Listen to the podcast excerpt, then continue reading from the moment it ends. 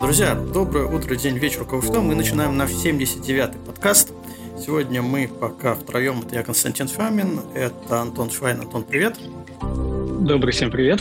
И наш гость э, Дмитрий Купрацевич. Дима, тебе тоже привет. Да, и всем привет от меня. Да, да привет, Дима. Возможно, к нам присоединится Руслан. А, мы на это надеемся, в всяком случае. Куда-то он запропастился, но может присоединиться, тогда мы будем в полном составе. А, тема нашего сегодняшнего подкаста будет посвящена нашей рубрике «Фотопутешествия». Сегодня мы будем говорить о а, ну, наверное, мы сегодня поговорим об этом, да, Тим, наверное, о любимом твоем, одном из любимых твоих мест – это Алтай, Горный Алтай. Да. Значит, Давайте пропустим нашу классическую часть знакомства с, со, со спикером, с гостем, потому что Дима у нас уже был. Кто хочет, может вернуться аж на восьмой подкаст, когда мы говорили на очень классную тему с Димой. Это куда катится пейзажная фотография. А, мы там прям просто раз, разбирали пейзажку от и до. Поэтому все знакомства там. Вкратце имеет смысл сказать, что Дима довольно известный пейзажный фотограф, э, друг, компаньон и все такое прочее. А поэтому мы сегодня с ним и говорим про Алтай в разрезе пейзажа и тревела. Да, Дим? Может, тревел тоже немного? Да, да, да, мы, собственно говоря, рамками не ограничены.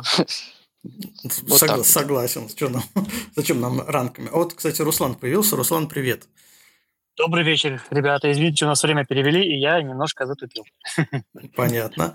Ну, теперь привет, мы точно, точно в полном составе. Давайте тогда начинать. А, Дим, начну с главного вопроса. А, тут а, ходили слухи а, в последней поездке, что тебе принадлежит фраза, что Алтай – это самое лучшее место для пейзажного фотографа. Мы там некоторые нюансы а, сразу в поездке разобрали, а, но все-таки почему, я даже боюсь предположить, может, ты вспомнишь, сколько раз ты катался на Алтай, или сколько лет, может, наверное, так будет проще, ты катаешься на Алтай. Почему Алтай? Так, Привет, Руслан. Самое забавное.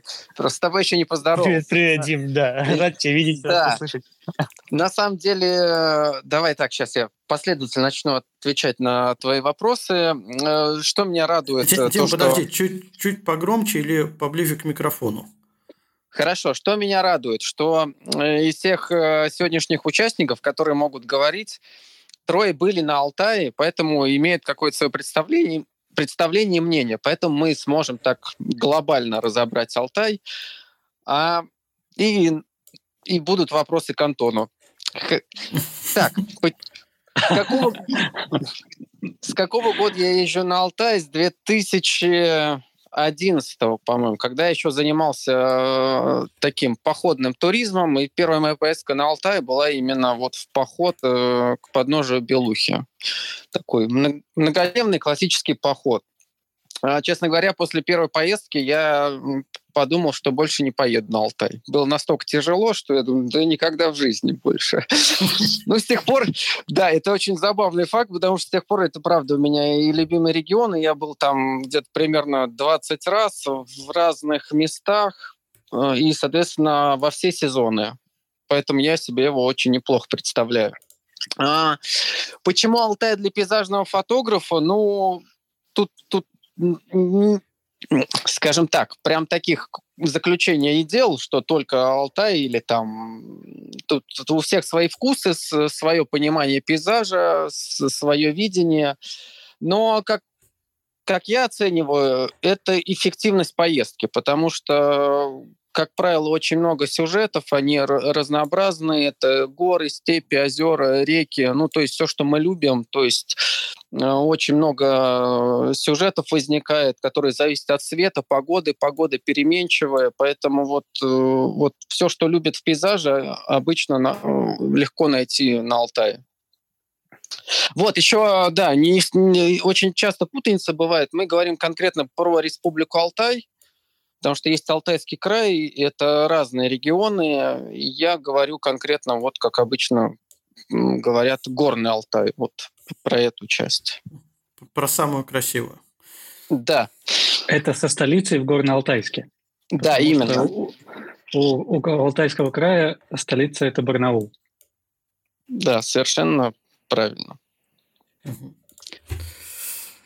хорошо. Ну, если вот у нас а, такая концентрация а, мест, да, даже не мест погодных явлений, то получается это же такой мини-пейзажный рай.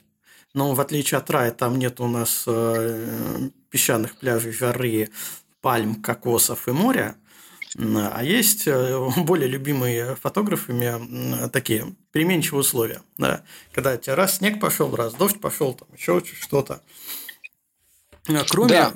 кроме пейзажа, что еще э, на Алтае у нас, в принципе, э, достойно нашего внимания? Ну, это дикая природа, да, после пейзажа.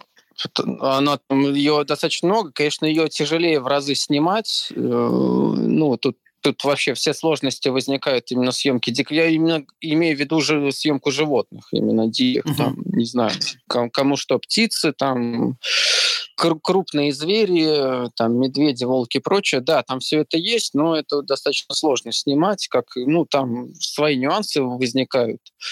Вот, travel, travel посложнее, Потому что, ну, я даже сложно объяснить. Вроде да, там есть, э, соответственно, алтайцы, да, ну, тут ну, надо так, действительно либо какой-то серьезный проект, как мне кажется, придумать и э, целенаправленно им заниматься, общаться с людьми, потому что это не так доступно, как вот мы с тобой ездили в Монголию, да, то там можешь там любого человека камеру направить, снимать. И, mm-hmm. То есть там они э, такие достаточно дружелюбно к этому относятся. Ну, на Алтае э, тут сложнее сюжет найти, потому что хочется всегда какого-то тревела такого интересного, когда там костюмы и прочее. Ну, типа, опять же, напомню про Монголию. А угу. тут э, вполне себе обычные люди, поэтому, чтобы вот вывести их на такой интересный travel, нужно будет с ними как-то подружиться, как-то прийти к ним там э, в жилище или там, э, если они занимаются какими-то работами интересными, я не знаю, хоть там коневодство, хоть там изделия из кожи, да, то есть это нужно проникнуть в их жизнь, и это вот так вот, э, ну, одной поездкой не получится. Тут надо вот действительно подготовиться, придумать тему, пообщаться. Ну, это уже такой настоящий э, получится... Э, исследование получится. Исследование, да, которое занимает и, и много времени, и подготовки. Вот в этом сложность основная. Так, если задаться целью, конечно, все можно. Угу. Ну, еще добавлю, что, в принципе, если вот смотреть э, вот эту границу Алтай-Дефис Монголия, то э, глядя на людей, которые э, проживают на Алтае, в принципе, э, ну, они такие очень близкие э, к нам, наверное, и по одежде, то есть они ходят в национальных костюмах, например, и по одежде, и по не знаю, форме лица, наверное, можно так сказать, да, а переезжаешь в Монголию, там уже э, видно сразу так, ага, тут начинается другой этнос немного, правда, не все монголы монголы, бывают монголы-казахи, но это не важно. Там, там, в принципе, э, с первого раза не различишь. Ничего страшного. А, да, тут я соглашусь, что в принципе здесь. Да, и со такое... второго тоже не различишь. Ладно. И с третьего не очень. Добавил. Ну, кстати, да, вот э, если говорить про фестиваль э, Беркучи, то там же, во-первых, он проводится, мы так на Монголию перескочили, в регионе, где много казахов, а во-вторых, э, это же все-таки, я так понимаю, с Казахстана традиция пошла, не совсем монгольская. Поэтому ну, там, да, там все прав, неоднозначно. Там все неоднозначно, и людей, которых ты снимаешь как монголов, скорее всего, они все-таки э, в большей своей части казахи, хоть и живут ну, на территории Монголии. Ну, это, ладно, ну, да, отступление. Ты, ты Давайте про, про Алтай. Давайте про Алтай. Давай. Про, про интересное, красивое. А, Дим, тоже такой классический э, вопрос. Три, наверное, таких, три баяна, алтайских баяна. Вот э, турист собирается поехать снимать, турист, фототурист собирается поехать снимать Алтай, а, вот залезает в Google и там, ну, что поснимать в Алтае. Вот какие ему прям в первую очередь э, будет предложка какая? Что? О, вот это, вот это, у меня классный ответ. Хочу этот вопрос переадресовать Антону, который вот как раз не был единственный среди нас. И вот что ну, у него, какие у него ассоциации возникают, какие три баяна. Просто у меня явно уже будет немножечко... У тебя профессиональная так, деформация уже есть. Да, да, именно вот, да. Ну. Так, ну, э, я могу назвать, я уже думал, да, над этим вопросом, пока Дима переадресовывал его. Вот, э, значит, это, во-первых, лиственницы желтые, горящие. Это э, озера, Алтайские озера, э, такой с бирюзовый, даже не, не бирюзовый, как-то цвет такой зеленоватый, зеленовато-бирюзовый э, на фоне гор, который, кстати говоря, очень сильно напоминает, например, какие-нибудь Альпы. И что, что из третьего? Из третьего, наверное, дороги. Дороги, которые, опять же, утыкаются куда-то в, в Алтайский хребет. Заснеженный. Ну, в, в целом Антон назвал классику. Одна из них это Голубое озеро знаменитое, это Баян Бабаян просто, который такой у меня как раз одно из самых нелюбимых мест, потому что там всегда куча людей, его так раскрутили, и оно сложное для съемки, и, а сейчас вообще ну, очень практически нереально. Там просто с самого утра толпы народу. Причем раньше, если это касалось только лета, то сейчас это касается вообще всегда, можно сказать. Вот, ну да, лиственница, понятно, то есть у всех, у многих ассоциируется э, именно Алтай с осенним Алтаем. Ну, дороги, понятно, Чуйский тракт тоже такой бренд в России, э, не хуже там Зимнего Байкала или там, не знаю, Сияния на Кольском. Вот, я бы добавил, что у меня почему-то, вот, я не знаю, сколько лет я там туризмом занимаюсь, у меня всегда спрашивают, а вот у тебя поездка на Алтай, там, там же палатки, вот откуда это всегда берется? То есть я палатки уже сто лет там уже не делаю, вот, но всегда вопрос каждый год откуда-то возникает. Просто Почему? в земле спят. Просто без палаток, да? А я, а, я, кстати, а, а я, кстати, могу э, сказать, ну, наверное, предположить, почему спрашивают про палатки, потому что э, количество туров на Алтае увеличивается, и, естественно, там, э, ну, он и был, и расширяется сегмент походного туризма. И этот сегмент, как обычно, он более низок по цене, нежели организованный тур с проживанием, питанием, автомобилями и забросками. А, так вот, и люди, когда начинают искать э, что-то по Алтаю, они все равно попадут на предложение именно походного туризма. А это палатки, котелки, спальники и вся э, прилагающая к этому радость путешественника, который ногами ходит.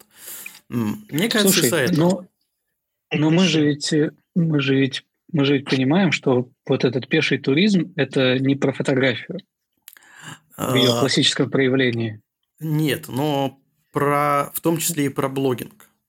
То есть у нас э, блогеры, они же фотограф, фотографы, мировые ну, известности. Но они занимают большую часть э, информационного поля, да, вот они ездят, они показывают эти вот, там ножки из палатки, э, не знаю, там кофе на фоне гор, попить из чашечки, там походный быт какой-то красиво снятый. Это такая большая инфосфера, которую ты все равно как фотограф увидишь. Э, ну и плюс все равно есть любители э, походить ножками. Не, не, тут ну, вообще вот я с Антоном согласен, просто понятно, что это такая огромная сфера, в ней участвует много людей, я имею про такой туризм походный, пешеходный, там по-разному можно называть.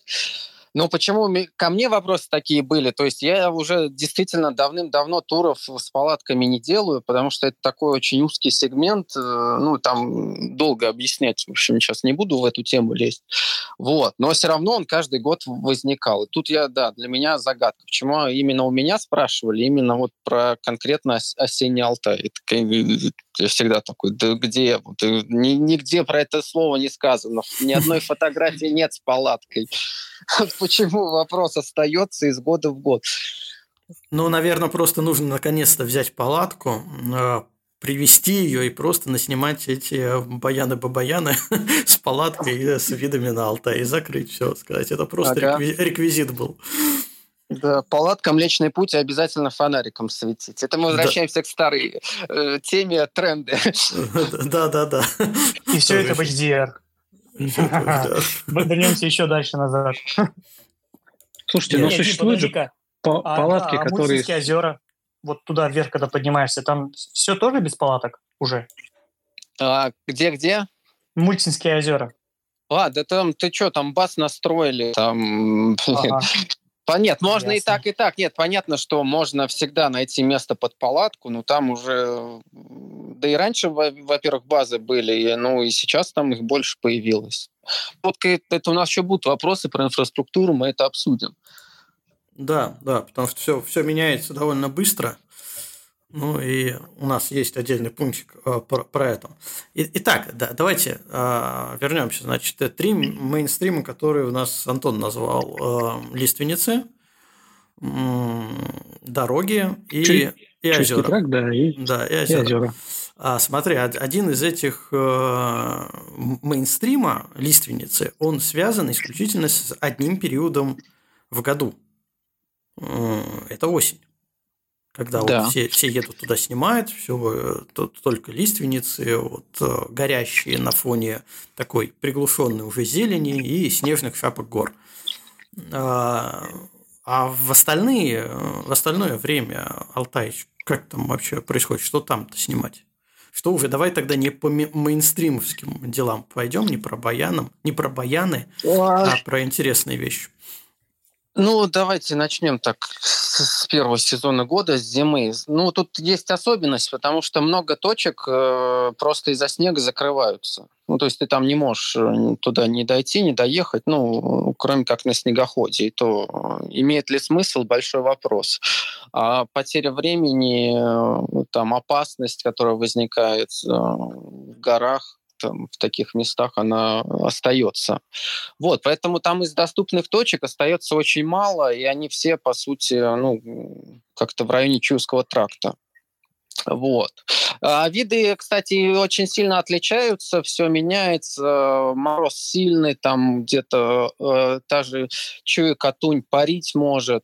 То есть на самом деле интересно по-своему, но надо маршрут такой достаточно сложный прорабатывать, потому что э, точки очень сильно получаются разбросаны по вообще всему горному Алтаю, ну, по республике. Вот. Но в целом интересно, потому что все сюжеты как бы очень сильно отличаются от других времен года. А, весна такой сложный период, как и везде, но вот там на Алтае уже такое есть э, классическое время, это когда цветет моральник. Да, это такой э, кустарник, он еще ну, официально называется рододендрон ледебура есть э, склоны гор, которые полностью им покрыты. Это очень красиво. Тоже маршрут очень сильно отличается, потому что нужно строить точки именно там, где этот кустарник. Это где-то в конце апреля, начале мая. Ну, тут никогда не угадаешь, э, потому что это природа, там может задвигаться плюс-минус две недели э, в любую сторону. Вот. Ну, это, но в целом, да, это очень интересно. Лето такой период, ну, для меня лет на Алтай, знаешь, он в туризме самое популярное время. Я меньше всего его люблю, потому что как раз все зеленое, менее интересное. А, снежные шапки остаются, но их э, снега очень мало летом, в отличие там, от, от той же осени. Но тут как раз э, маршрут можно строить практически любой, тот же осенний, все эти точки э, хорошо работают. Вот. Ну и осень, да, классика. Это как раз голубое небо, снежные шапки, как раз э, реки становятся тоже голубыми, потому что летом, кстати, есть проблемы, а, потому что тают ледники, и реки, реки такие грязные, как правило. а, потому что там много там всякой взвеси с гор спускается во время таяния ледников, и она где-то где-то на Алтае реки становятся интересными а, в августе, а самые красивыми как раз осенью и зимой. Прям такие голубые-голубые. Ну, это вот самые большие, там, Чуи, Катуй, например, uh-huh. да, в основном, где все туристы путешествуют где-то в этих районах. Соответственно, осень, да, классика. Это вот все, все, что Антон назвал, это вот все, все, все там. Лиственницы, горящее голубое небо, голубые озера, голубые реки, еще погода меняется, еще более часто может быть первый снег. Ну вот тут вот за это все и любят и Алтай, и пейзаж в частности. Я пока в чат э, несколько твоих фотографий э, закинул с э, зимнего Алтая сайт как раз по, по, по, парящие ну, это, реки. Это, это красота, конечно, красота. Да. Но, опять же, а, а давайте я вообще просто а, весь альбом, ссылочку на весь просто, альбом. Просто, да. просто дай нам ссылку на сайт Димы, и мы там сами разберемся. Я, и я на сразу, тоже. Я сразу на альбом Алтаем дам ссылочку, чтобы посмотреть. Как раз можно листать и визуализировать то, о чем мы говорим. Здесь, э, в принципе, ну, наверное, все, все времена года есть. Да, вот я смотрю, и первый снег, и зима есть, парящие эти точно зима, ну, осень, естественно. А, ну, наверное, лета нету. Да, нет, есть там, но их сложно отличить, наверное, они достаточно такие простые. А, кстати, летом еще цветение можно застать. Вот из интересного, высокогорье, да, там альпийские луга. У меня таких фотографий практически нет, но в целом, да, это я еще добавлю. Угу. То есть цветение. А, получается, что у нас, в принципе, регион наверное, как любой интересный регион, он круглогодичный, но с определенными оговорками. Наверное, самая большая оговорка – это все-таки э, а, доступность э, точек. Ну да. Просто ну если... Ну, и плюс, если плюс говорить... извини. Да, давай, давай. Да, просто еще хотел добавить сезонность. Традиционно Алтай популярен все-таки летом, потому что, ну, летом максимальное количество отпусков. Если то есть касаться просто разговоров про туризм и Алтай. Вот. Ну вот у нас в чате ребята ходят каждое лето, уже несколько лет, а, ходят в пеший туризм летом по Алтаю. Поэтому, да, вот тоже такие, такие любители есть. А, но если говорить вот еще раз о сезонности, взять, допустим, ну там условно, не знаю, Байкал. Байкал зимой, наоборот, это прямо раздолье, потому что у тебя передвижение по льду на автомобилях, это как раз наоборот делает доступными те точки, которые недоступны там, летом, весной и осенью. А здесь наоборот. Здесь э, условно летом более доступно, а, а зимой точки закрываются, становятся менее доступны, потому что туда банально э, проблематично попасть. Ну, кроме вот снегоходов, я не знаю, еще там, не знаю, на лошадях, наверное, можно. Хотя по снегу на лошадях тоже, я думаю, Да нет, не очень. Да. Да. Ну, в основном снегоходы, но там э, как бы не накатаны обычно, в общем, какие-то тропы. Да, угу. дор- ну, не дороги, тропская, как я не знаю, ребята, извините, я не снегоходчик. Вот, и, соответственно, да, ты, ты же не, не совсем представляешь себе этот рельеф, и там можешь куда-нибудь, там, не знаю, где-нибудь в камень врезаться или улететь куда-то. Поэтому вот тут проблема такая. Но все равно, насколько я знаю, местные куда-то-то возят, ну, в разведанные места, и с учетом того, что появляется то, о чем мы чуть подальше поговорим, больше баз в плане размещения, то тоже немного упрощает. То есть можно засидки, ой, засидки, закидки, заброски делать э, в какие-то места проживания, которые зимой все еще работают. Да, так и есть. Да. Э, ну, кстати, э, давай тогда про, про проживание сразу проговорим. Это вопрос. Палатки мы отметаем. То есть пожить там можно. Какие варианты вообще доступны жилье? А, ну, давай, наверное, про все времена года сразу и поговорим, потому что зимой, опять же, будут свои особенности. Ну, есть, а, ну, так как, да, особенность самая главная, опять же, сезонность, и многие турбазы рассчитаны на проживание летом. Вот. Это факт. То есть их очень много сейчас, но они э, недостаточно теплые, чтобы жить там в них уже в межсезонье, а тем более зимой. Ну, то есть они работают вот летний сезон, закрываются на зиму, потом опять где-нибудь на майские праздники начинают открываться примерно. Или там уже в конце мая, чтобы с июня начать сезон. Но э, ситуация сильно меняется. На Алтае, в республике Алтай уже есть и пятизвездочные гостиницы, и горнолыжный курорт Манжирок.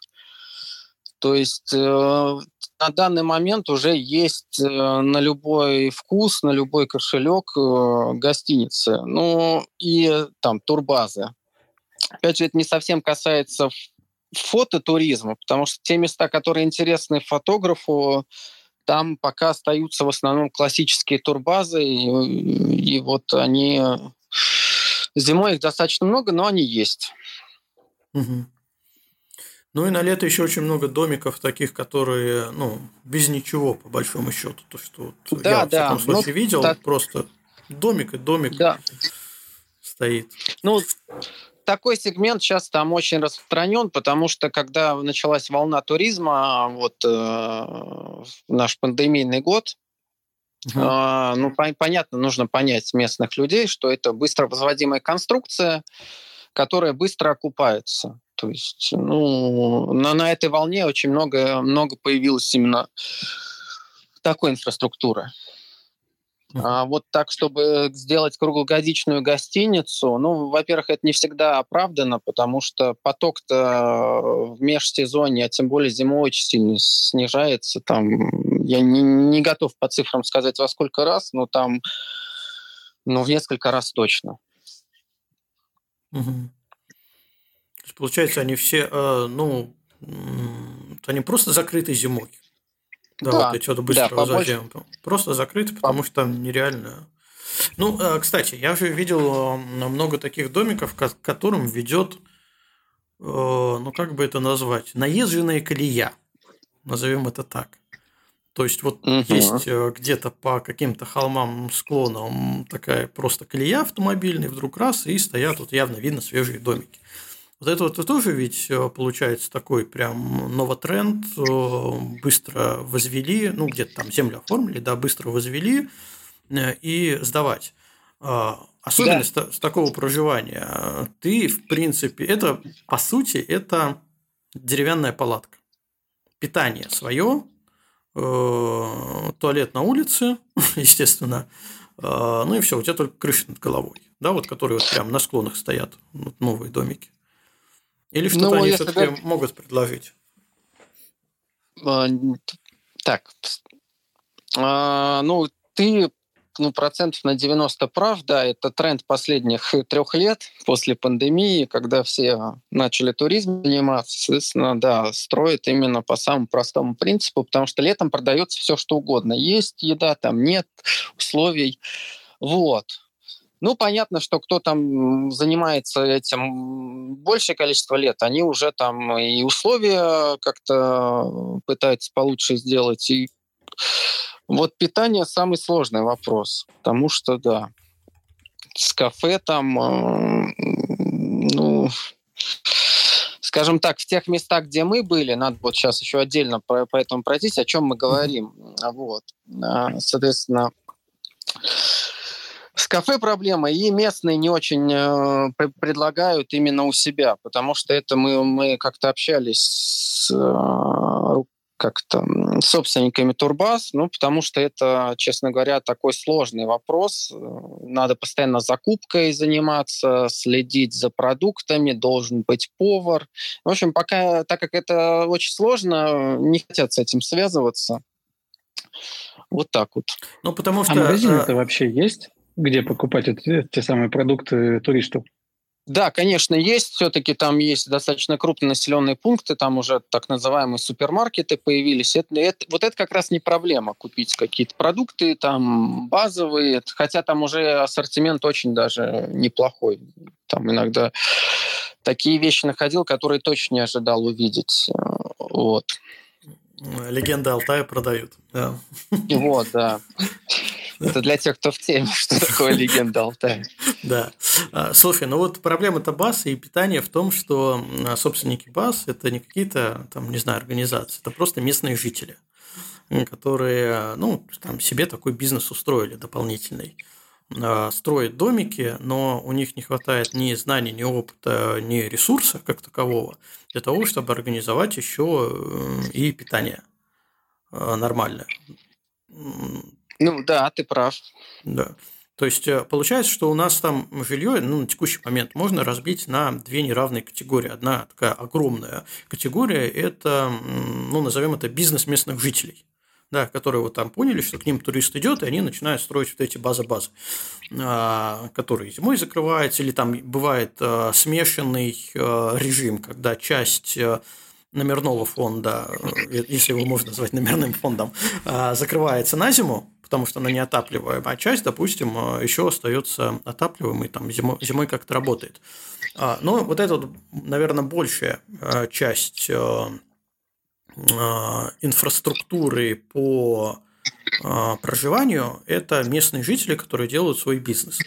И, наверное, меньшая часть а, – это уже какие-то крупные игроки, которые начинают заходить на Алтай. Вот ты сказал, там пятизвездочные отели появились в последнее время. Это же понятно, что уже не местный локальный бизнес на коленке, а кто-то из крупников плюс-минус.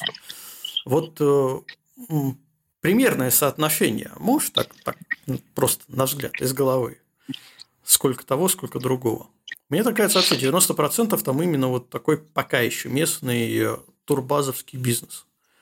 А, ну, тут смотри, есть один нюанс только. Нам надо, да, вот сейчас вот мы дошли до этой темы, про которую важно сказать, что, ну, понятно, что, как и в любом регионе, в Республике Алтай есть разные районы. Вот. И, соответственно, есть районы, которые более туристически развиты, потому что они, допустим, ближе логистически Горно-Алтайску. Вот, собственно, где появились пятизвездочные отели, да, это там Чемальский район, это тот же курорт Манжирок, он очень близко относительно там Кошагачского, куда мы в основном ездим, находится близко к Горно-Алтайску. Соответственно, Понятно, что туда и местные чаще приезжают на отдых, и э, те, кто летят там первый на Алт... раз на Алтай или первый, хотят какого-то отдыха там с, выс... с высоким сервисом, они приезжают именно туда. Ну, потому что на данный момент логистически вот так все устроено. Если там появится какой-то аэропорт, хотя он есть, ну или там как-то логистика упростится в, отдаленные районы, конечно же, там тоже появится гостиницы более высокого уровня, кафе появятся. Ну, естественно, тут, тут э, как бы спрос определяет предложение. Так и будет если это как-то вопрос решится. На данный момент, э, так как из- из-за того, что нужно очень долго ехать э, в любимые фотографам места, конечно же, там туда обычный турист меньше доезжает, и, соответственно, там и инфраструктуры меньше. Это как раз вот те 90% турбаз, о которых ты говоришь. Uh-huh. А если бы мы там приехали в Чемальский район, который исторически сложился, что там очень много э, людей отдыхает, то, там как раз наоборот. Там очень много хороших баз, гостевых домов, гостиниц. Ну и, собственно говоря, ты, наверное, видел по инфраструктуре, когда отъезжаешь только от Горно-Алтайска, очень много вдоль дороги э, инфраструктуры такой очень mm-hmm. неплохой. Вот. А, а, чем мы дальше продвигаемся, там, естественно, как бы дома все попроще и попроще становятся. Чем ближе Монголия, тем глубже. Да. Отличное замечание. Заметил тенденцию. Называется. Слушай, мне это напоминает, на самом деле, э, историю с э, Кыргызстаном, с Киргизией, э, где северная часть района Сыкуля, Бишкека, прям очень туристически развита, но она из советских времен там туристически развита, Иссыкуль, Здравница, все дела. А, и южные, южные регионы не менее красивые, может быть, даже в каких-то моментах и более красивые, но абсолютно дикие в плане туризма практически нет ничего. Местное население даже не знает, что такое турист и как с ним общаться, что он хочет, обычный турист. Да? И вот как раз люди, которые занимаются, начинают развивать туризм в южном регионе, они местное население учат, что там турист э, хочет с утра завтракать. Они такие, да, завтракать. А что это? Зачем? Вот есть еда, там стол накрыли, посадили всех, э, один раз поели, нормально.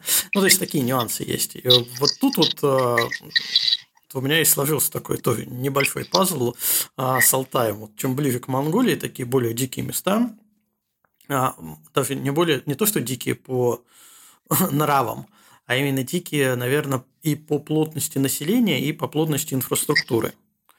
Вот. И, соответственно, там все намного проще. Но если ну, возвращаться, подожди, сейчас я так говорю, крупным игрокам, да, они же когда-нибудь забьют вот эту вот э, доступную, э, логистически доступную территорию, и все равно пойдут, э, ну, будут вынуждены пойти в менее доступные места, потому что все лакомые кусочки будут заняты. А, и вот тогда там что-то интересное, мне кажется, произойдет в плане и логистики, и сервиса. Как ну, тут да, я с тобой согласен на 100%, но я тебе больше скажу, что даже не только крупные игроки, а какие-то там, э, даже среди местных, когда начинается конкуренция, да, когда вы поставили 100 одинаковых домиков, соответственно, уже ты в какой-то момент туристический поток начинает снижаться, да, естественно, у тебя уже начинается борьба. И вот, и уже все начнут э, как бы улучшать условия. Я думаю, тут и в таком, в низком сегменте будет, и в среднем борьба. Просто у нас пока вот эти годы шло такое э, скажем так, э, наращивание потока, это были одни условия, но они всегда меняются, так что это вопрос времени, когда там даже вот в этом сегменте будет э, гораздо больше интересных предложений, ну, скажем так, с более развитой инфраструктурой. Ну, мне кажется, сейчас потихоньку начинает меняться, потому что, несмотря на то, что поток э, а, идет э, по, нар... по нарастательной, да, все больше и больше туристов идет, но они размазываются между все большим и большим количеством предложений. Да, люди да. Такое. У меня у меня сосед там что-то домик сдал, а что я не сдам, да, быстренько построил, тем более, ну действительно они не то что быстро возводимы, они по-моему моментально возводимы эти домики, раз раз раз и все начинаешь сдавать. Вот уже турист размазался, а сосед берет такую еще строит кухню, говорит, а у меня теперь с кухней, и сидит такой, о, ничего себе, тоже надо. То есть, ну так вот потихоньку они как бы друг за другом в такой в конкуренции начинают а, хоть что-то интересное. Там раз кто-то туалет сделал не снаружи, а внутри. Все таки вау, ничего себе. Ну, все. Так, так и есть, потому что я, как, приезжая в 2011 году, видел один Алтай. Сейчас, конечно, заметно он очень быстро меняется, конечно же. И по сервису и по количеству инфраструктуры. Но это вообще касается всех регионов РФ. То есть вот те же тенденции, о которых ты, мы сейчас говорили, вот ты там Киргизию вспомнил, uh-huh. сравнил с Алтаем, ну, то же самое происходит на Кавказе, на Кольском, потому что та же Териберка, да, там, пять лет назад и сейчас это вообще абсолютно разные териберки. Да, согласен. Сейчас там уже да, есть где пожить нормально. Ну, лак, да. Luxury. Luxury вообще. Классно. Туриста везде размазывает, получается, сейчас по России. А, но все равно, а, все равно его много туристов. Он получился такой запертый. А, если все раньше... А, ну, так, давайте отступление сделаем от нашей темы. Про туризм немножко поговорим. А, раньше в чем была проблема? Вот, ну, просто я даже по себе говорю. Почему, когда у нас были открыты границы, а, я, например, э, не доехал до Байкала, к примеру. А, потому что поехать на Байкал, так, в условных цены, я не помню, какие там были цены, ну, грубо говоря, приехать на Байкал 100 тысяч, а э, улететь в Каппадокию 40 э, тысяч. А, и возникает вопрос, ну, типа, тут вроде как, ну, рядом Россия, я всегда смогу когда-нибудь потратить эту соточку, там, загонять, когда время получится. Но я пока вот сгоняю в другие страны. Получалось, что зарубежный туризм он был доступнее дешевле, ну, естественно, там по логистике, инфраструктуре, по количеству предложений комфорт класса, он был более выгодный даже по деньгам, чем наш. Потом граница закрывается, да, турист остается внутри страны, но преимущественно. Понятно, что кто хочет, тот найдет возможность путешествовать вне России. И начинают, соответственно, ездить по нашим регионам. И мы же получились закрыты не только как туристы, но и закрыты как э, собственники туристического бизнеса еще. Им куда-то деньги надо вкладывать, они начинают вкладывать потихоньку э, в наши места.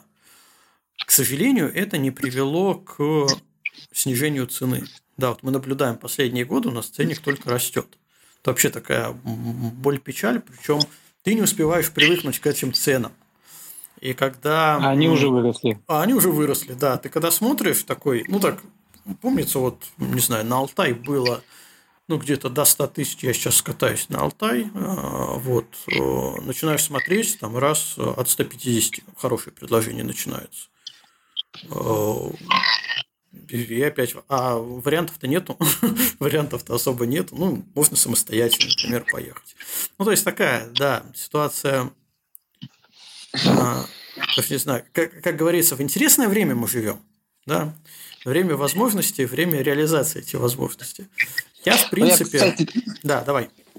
Да, про цены хотел сказать, что мой первый тур на Алтай в 2016 году, осенний, э, стоил, ну вот именно как, как предложение фототура, стоил, по-моему, в районе 40 тысяч рублей. Вот. Но это было 10 дней, причем был такой сложный маршрут, разнообразный. В 2023 году маршрут уже там 7 дней, э, стоил у меня 90 тысяч рублей. И то я придерживался рынка, потому что по факту, я вам честно скажу, ну, адекватная стоимость его там минимум 100-110. Вот так вот. Ну, тут Костя знает, потому что у меня такая еще организация, у меня там повар, большой водитель, там турбаза, ну, все, все это такое. Пытаюсь комфортно делать. Большой да. водитель? Это имеет значение? Да. Он как бы, понимаешь, а, он высокий, как бы и машина у него большая. Да, и он как бы если какие-то видят интересные места, то первым. Надо, надо фотографироваться. И об него можно греться. Отлично. Ну, кстати, Руслан, ты, наверное, помнишь водителя, с которым мы в Каппадокию катались, который эм, по расписанию, да, вот у него есть сколько там, 6 часов вождения да, в этот, да. Э, каждые там 2 часа по 15 минут перерывы, а, вот это полная противоположность. Это водитель, который мчит, там сейчас будет красиво, и он такой, надо успеть доехать. Да, едет, там выскочил, на телефон поснимал. Э, и еще водитель и повар мы устроили фотоконкурс в туре. И у нас судьями были водитель и повар. Ну, классно. Отлично. Ну, как завещал дедушка Ленин, любая кухарка может управлять страной при необходимых условиях. А тут так. то же самое. Сегодня, кстати, этот, 7 mm. ноября. Давай там Опа. Ленина в суе не поминай. Не дай бог, да, тьфу-тьфу-тьфу. Да, кстати, уда- удачное время проведения подкаста 7 ноября. Да, давай про это, про Ильича не будем. А, давайте возвращаться к Алтаю. А, давайте, а, я думаю, что мы к инфраструктуре еще не раз вернемся, такая тема, которая переплетается со всеми. Давай вернемся к красивым местам чуть назад. Вот, Кость, то... Кость, да. извини, у меня одно уточнение Давай. по инфраструктуре. А что насчет дорог с доступностью перемещения? Ну, как бы основная дорога Чуйский тракт, э, как бы ее все, все знают, даже если никогда не видели, то, скорее всего, слышали, которая идет через весь Алтай, границы с Монголией. Да, это основная такая э, артерия транспортная, через которую ты связываешься с другими регионами. А, скажем так, региональные дороги тоже подтянули и подтягивают последние годы там видно стройки идут, там в такие места сейчас дороги строят, которые никогда в жизни не подумал. Вот. Ну и остается классическая часть, вот в горы это заброски на проходимом транспорте. Но если ты хочешь просто ознакомиться с Алтаем, то проехать по Чуйскому тракту достаточно легко, доступно. То есть это отличная трасса, одна из лучших в России. Вот. Да, со состояние вот. отличное дороги. И я вот думаю, что на следующую осень я очень хочу семью туда вывести. И как раз э, планирую Чуйский тракт плюс-минус вправо-влево. Ну, то есть доступное для автомобиля место, потому что там, с маленьким ребенком, ну, такое себе удовольствие лезть в дебри. А когда ты уже туда, за Горно-Алтайск уезжаешь, э, есть большое желание, сейчас Дима расскажет свою историю, это классная история, просто каждые 100 метров останавливается и фотографировать. Ты вот едешь, начинается все. И э, каждый раз ты вот проехал условно там километр, смотришь, вау, ты понимаешь, что вот э, километр назад можно было не останавливаться, потому что вот здесь еще красивее или красивее. Да, проезжаешь еще дальше, там еще, еще больше вау-эффект производит. И вот так вот на протяжении там до самой Монголии практически ты едешь и э, медленно э, восхищаешься все больше и больше. А у Димы по этому поводу есть история с его туристами, да, Дим? Да. Которые вечно хотят. Расскажи, вечно хотят фотографировать да. в пути. А, это, эта история называется, у нее кодовое название есть «Тополя». Вот. Ну, понятно, что если с 16 года я там каждый год езжу с туристами а, по этой дороге, и действительно, когда ты там приезжаешь дальше, и начинаются такие уже первые виды, горы, вот эти лиственницы, березки, все горит, Снежники. небо голубое. Да, все такие, давайте остановимся. Уже начинается вот этот э, фотографический зуд. Я как бы первые годы, ну, естественно, их понимал, да, ну и сейчас понимаю, вот, мы там действительно останавливались, потому что красиво. Ну, тут поймите, там у тебя вот этот вот автобус с большим водителем, то есть все достали технику. Ну, еще уже все, все же запакованы, прилетели только, поэтому все достали рюкзаки, достали технику. Ушло раз 15 минут, что-то пофотографировали. Все так же в обратной последовательности убрали.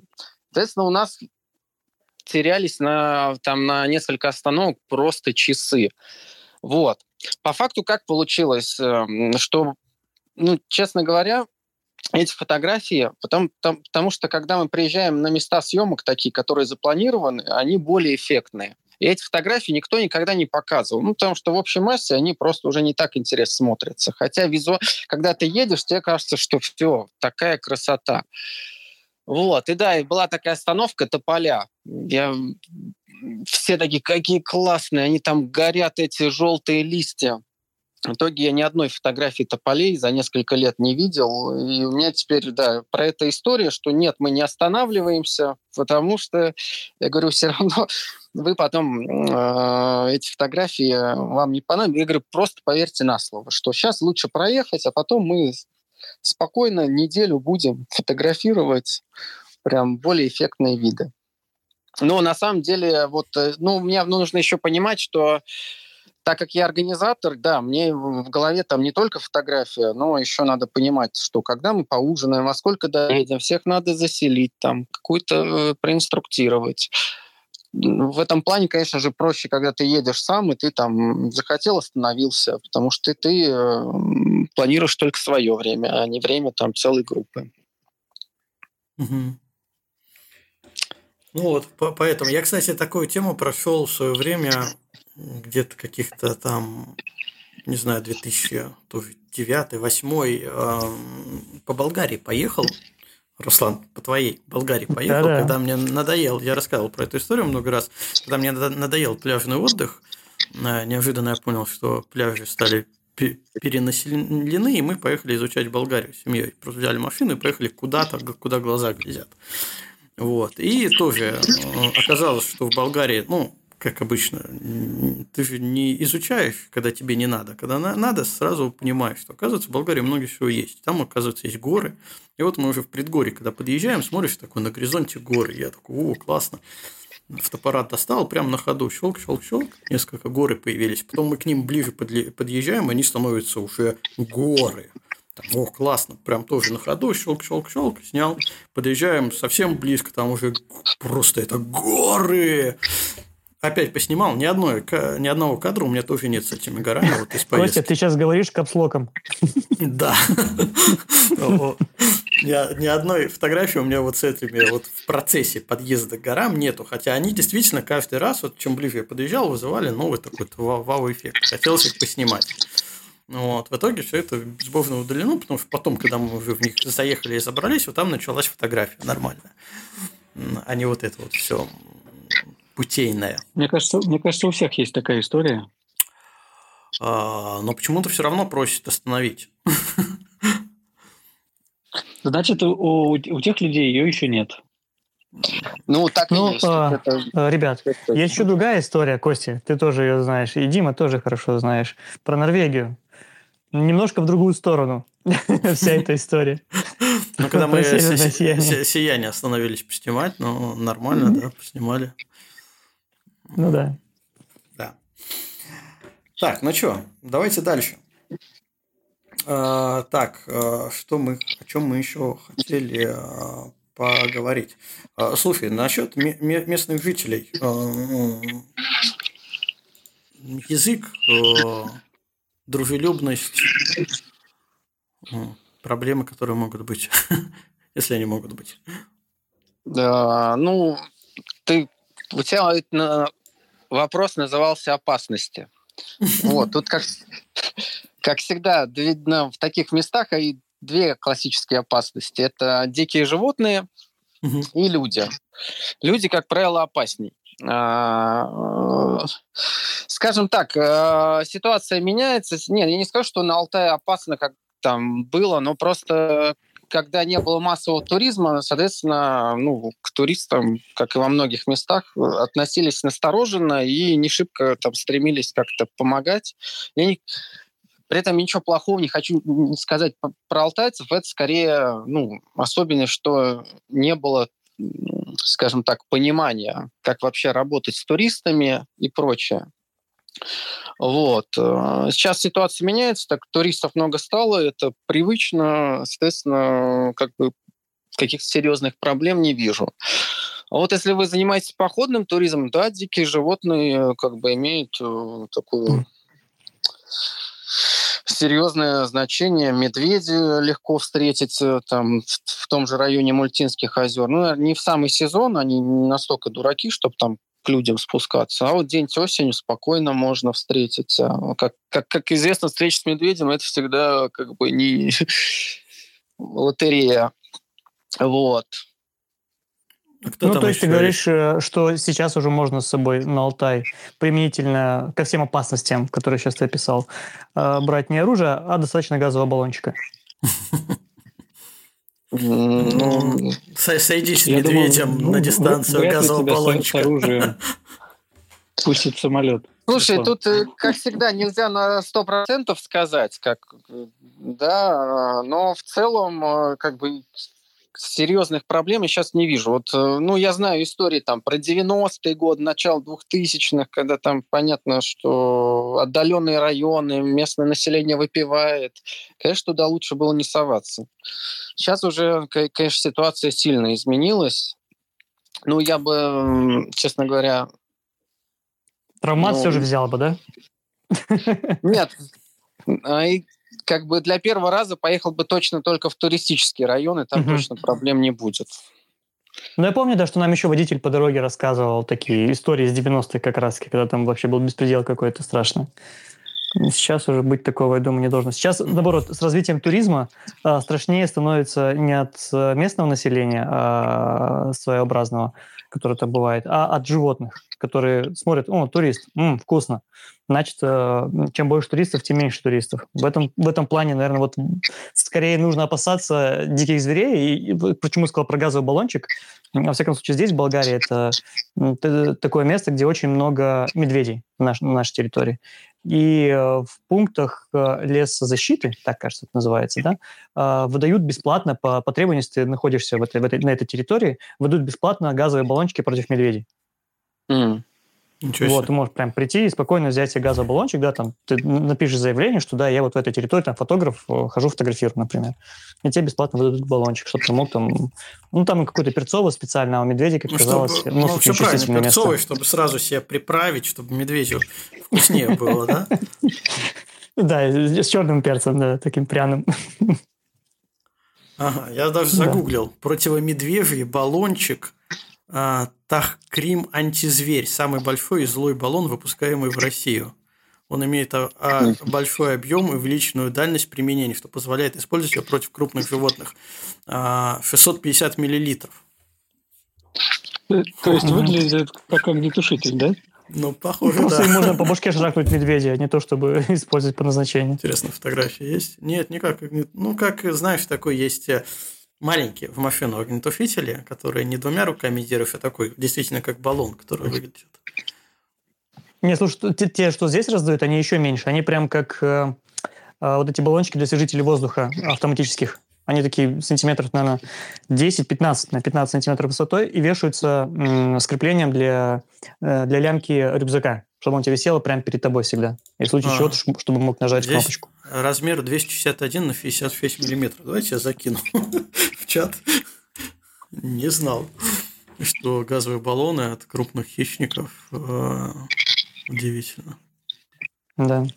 Э, вот. Ну ладно, а, отвлеклись. А, возвращаемся. Короче, хищники, да, у нас бывают. А насчет, кстати, вот я вспомнил, что хотел сказать насчет... Да, на самом деле, подожди, вот Давай. что не сказал. Ну, Собаки дикие, вот, точно. Там же на Алтае кошек не делают. Да не дикие, а просто местные собаки. Как это прозвучало? Собаки дикие. Как будто про местных говорил, да? Да, да, да. Да как будто про нас это Дима сказал. Нет, просто на самом деле... Дима сказал, да подождите, собаки дикие, забыл сказать. Давай еще раз про собак. Что с ними? Не так. Вот э, в населенных пунктах на самом деле практически каждый дом держит собаку. И они не, не самые дружелюбные бывают. Вот это опасно. А, как вы понимаете, прививки им там делают примерно никто. А то, что они могут с бешенством, вероятность высокая. Ну, потому что они там мышей ловят, там лис, ежей и прочее. Ежей не знаю, но вот грызунов точно. Так что это, вот это реально опасно. Вот, самая mm-hmm. большая опасность, как по мне. Собаки. А, и клещи. Во, кстати. Кстати, точно.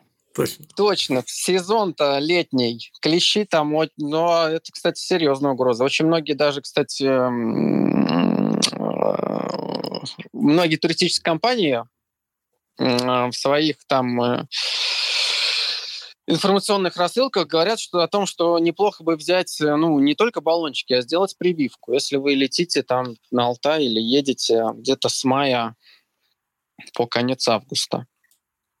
Угу. Ну, классический э, сезон клещевой. Да, классический сезон. Угу. Ну, а так вообще у тебя в практике были случаи, когда кого-то из группы кусали? А, ну, смотри, так как у меня осенний тур, э, это уже как бы не сезон, потому что на улице достаточно холодно, плюс высотный пояс. То есть вот там, где я обычно бываю, и клещей достаточно сложно встретить даже летом. Ну, есть вероятность всегда, вот. Ну, потому что там высота 1700 метров, где-то uh-huh. ну, там 2000 метров. То есть там они очень редко. конечно, может там в жаркую погоду и как надует там ветром условно, но вероятность мала. Вот. Но история о том, как какие там районы клещевые, э, да, там очень много. У меня не было, да. Ну, это, это хорошо. А, так, я хотел еще немного сказать. Вот мы говорили про опасности и про 90-е. Мне кажется, что в 90-е и про людей. Мне кажется, что в 90-е везде было так, плюс-минус особенно в отдаленных районах, где не было большой инфраструктуры. Вот мы Териберку вспоминали сегодня, в 90-е там вообще полный развал был, и народ тоже э, пил от безысходности. Угу. Соответственно, я думаю, что плюс-минус для таких регионов эта история одинаковая и хорошо сейчас – то, что даже в отдаленных регионах начинают ситуации исправляться. То есть, ну, нельзя сказать, что народ э, перестал выпивать, а, но мне кажется, что он стал это делать либо больше с умом, либо, ну, реально меньше. Либо с меньше градусом. А, ну, с меньших градусов. Настойки, много настоек на Алтае всяких разных продается. Не знаю, как местный покупает, или для них это вообще просто так на завтрак горлышко промочить. Но все равно, мне кажется, что ну, вот такая классическая проблема с алкоголем в отдаленных регионах, она все-таки управляется не, не только в конкретно взятых, там, не знаю, Кольск, Алтай, еще регионах, а вообще в принципе, в, в общем. И это все тоже, в том числе благодаря проникновению а, туриста как такового. Потому что люди на туристах начали зарабатывать, а словно зарабатывать, когда ты э, не в адеквате, к тебе просто не поедут. Такое личное мнение, не знаю, там, Дим, ты за последние годы э, видел какие-то поползновения в лучшую сторону, что народ потихоньку завязывается алкоголем? А, ну, Тут, ты, ты знаешь, официальная статистика Минздрава говорит, что все наоборот в России. Как бы выпивать стали больше. Тут вопрос, что как бы меняется жизнь в регионах в лучшую сторону, это факт, это заметно. Инфраструктура, работа появляется, да. Вот как бы вообще за, за этим а, ну, как бы уже другой контроль общества, да, осуждение, порицание и прочее. Вот, то есть меняется в регионах, наверное, но если говорить, вот я просто знаю статистику, что в общем и целом в России, конечно, стали пить больше, но это связано там с тем, что у нас жизнь более сложная стала, но ладно, не будем это вообще. А то мы сейчас куда-нибудь совсем в дебри куда-нибудь. Да. А то мы сейчас сами запьем. Давайте не будем. Ну, у меня тут э, кофеек разве что на столе стоит. Поэтому да. Ладно, давайте тогда возвращаться к Алтаю. Давай еще немного по флоре фауне, что мы можем ожидать увидеть э, на Алтае из э, животных. Ну, наверное, я сразу банальщину назову. Это коровы и лошади на фоне гор. А что вот из реально диких животных, ну, кроме медведя, мы еще можем там увидеть? А, ну вот э, горных туров, бараны, да, такие угу. очень многие снимают, кто любит дикую природу, специально ездят в специальные места. А, вот классика, которую там снимают, ну это, как правило, очень сложные по съемкам за, за, задача, но это снежный барс и это дикий кот Манул. Вот. Угу. Ну, это прям, да, барс, во-первых, там проблема. Ну, я так понимаю, что но все-таки в последние годы э, чуть полегче даже стало снимать. Есть такие условно прикормленные места, куда возят, куда, где его можно все-таки встретить. Но все равно это такая кошка, которую э, еще фиг найдешь. Если, да, она, да, не, если очень... она не хочет. Нет. Если она не хочет появиться, ты ее никогда и не увидишь, мне кажется. Да, Места известны, ну да. Вопрос то, что это как бы животное, которое очень осторожное, очень чувствительное, поэтому так вот снять его, я не знаю, как там снимают птиц где-нибудь в Калмыкии, это, конечно, вообще ну, да. нереально. Со снежным барсом еще сложнее. То есть э, его сейчас очень много снимают на фотоловушке, а снять на камеру, ну, есть кадры, конечно же. Да, есть кому везло, но это такие сложные экспедиции, это реально везение. То есть люди там зимой ездят, там а, ну, высокогорье, там температура там под минус 40, они по несколько часов там в засидках сидят. Ну, кадры есть. Угу. Вот. Но ну, очень такие, да, это надо сложные. прям очень, очень сложно, и надо очень любить э, съемку дикой природы и реально за, задачу себе поставить, снять mm-hmm. снежного барса именно на камеру, а не на фотоловушку. И тут возникает вопрос вот этой классической э, темы дополненной ценности фотографии. А, для обычного зрителя и для там, другого профессионального фотографа. А, одни люди не понимают, с какими сложностями был снят кадр, а, а другие люди, наоборот, понимают, насколько сложный кадр э, и присуждают всякие, там, не знаю, призы, конкурсы, первые места таким кадрам, даже снятым на фотоловушке.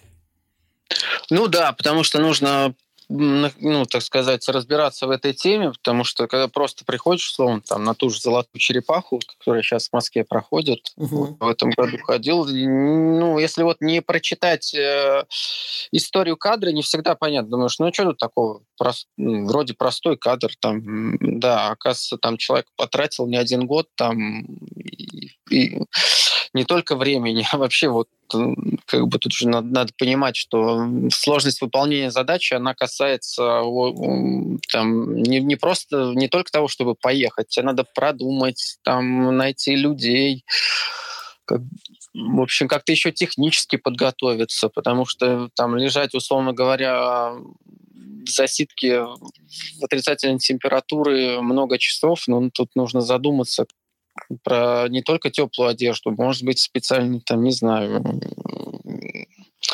устройства, которые тебя будут подогревать, при этом ты должен там что-то пить, есть. Ну, то есть там люди настолько, как космонавты, готовятся к таким съемкам. Угу. И не один год это еще не, на, на такие это съемки. еще не считая того, сколько денег это выльется. Да, деньги, про это вообще вопросов нет, потому что съемка дикой природы – это один из самых дорогих жанров фотографии вообще. Угу. А, ну, если вернуться к Алтаю, то, глядя на фотографии, которые превалируют в интернете, как раз кажется, что уж там-то с этим проблем нету. То есть ты прям вот делаешь шаг от Чуйского тракта, и у тебя уже красота начинается. Так ли это? Так и не так, потому Но... что, ну, тут Тут, тут, понимаешь, все зависит от э, конкретного фотографа, его опыта и вот, допустим, и количество поездок на Алтай. Вот спустя там 20 поездок на Алтай, ну, я понимаю, что сделать какой-то кадр уже достаточно сложно. В первую поездку, да, вообще можно чуть ли не поливать там, не глядя. В целом все красиво будет, потому что у тебя и горы, и лиственницы, и свет есть, все, пожалуйста. Но тут вопрос э, именно еще финальной оценки кадров, их художественной ценности. И чем у тебя больше опыт, конечно, ты более тщательно выбираешь. И опять же, под какие задачи? Там, показать это зрителям в своем блоге – это одна задача. Это, как бы историю своей поездки. Там. Отправить на конкурс – другая задача. Там, сделать э, какой-то проект – третья. Угу. Вот так. Ну, получается, на любой вкус, цвет и карман. Может да, подойти. Да, ну, в, в этом плюс это то, о чем мы говорили в начале, за что я люблю Алтай, что там, конечно, такой э, очень много возможностей для съемки, и ты можешь там работать э, в любом ключе практически. Тут зависит от, от конкретного задачи фотографа. Угу, хорошо. А, лично у тебя какие незакрытые гештальты по Алтаю есть? Спустя вот эти там 20 поездок. А, ну, ну, кроме снежного блин, барса. Да, по пейзажу в тех районах, э, где я обычно снимаю, уже, уже нет. А вот в других районах, да. И у меня вот там не получается попасть в некоторые районы годами. Вот, допустим, Плата Кок у меня до сих пор не, вообще там не был, хотя два раза собирались поехать, но так и не сложилось. Хотел бы побывать, э, опять же, в тех местах, где я первый раз был. Это поход к подножию Белухи, но уже осенью, в начале сентября. Шавлинские озера осенью, да. Хотя, казалось бы, там уже все снято-переснято, но лично для меня это не закрытый гештальт.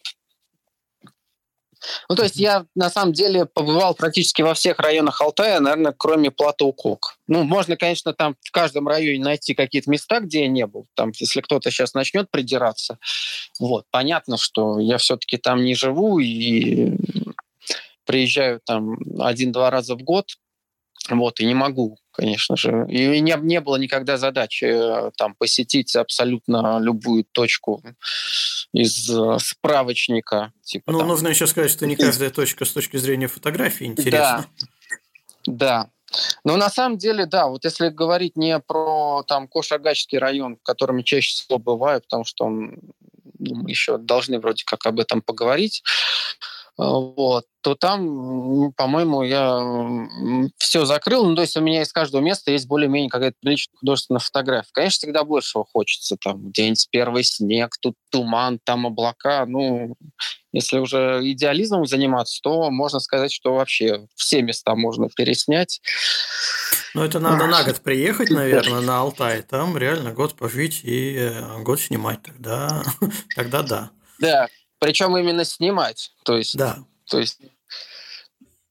Не просто жить, а, а снимать. Да. То есть надо привести еще кого-нибудь, кто, кто тебя будет кормить, кто-то еще должен работать за тебя, а ты будешь снимать. И поставить дата-центр, чтобы сохранять все твои фотографии за этот год. Не, ну там сейчас интернет есть, не обязательно там ставить. Ты уже не надо, не наговаривай. Ну хорошо. Я давно там не был просто. Я, кстати, закинул фотографию плато Кок в период цветения. Так, просто для понимания местности, которую можно там увидеть. Для понимания гештальта. А, гештальта, да, который можно э, закрыть. Ну, на самом деле много, да, много фотографий. Там большое плато, я так понимаю, там и степь, и горы, и какое-то озерцо есть. Короче, много всего. Да, там Но... реки, озера, такое, ну, это такое оно ровное, и вдали горы находятся. Ну, да. да. А, хорошо, давай тогда про твои любимые места. А. Да, мои любимые, отлично, ура! Ура, наконец-то. Ну, ради чего мы да. собирались, да? Да.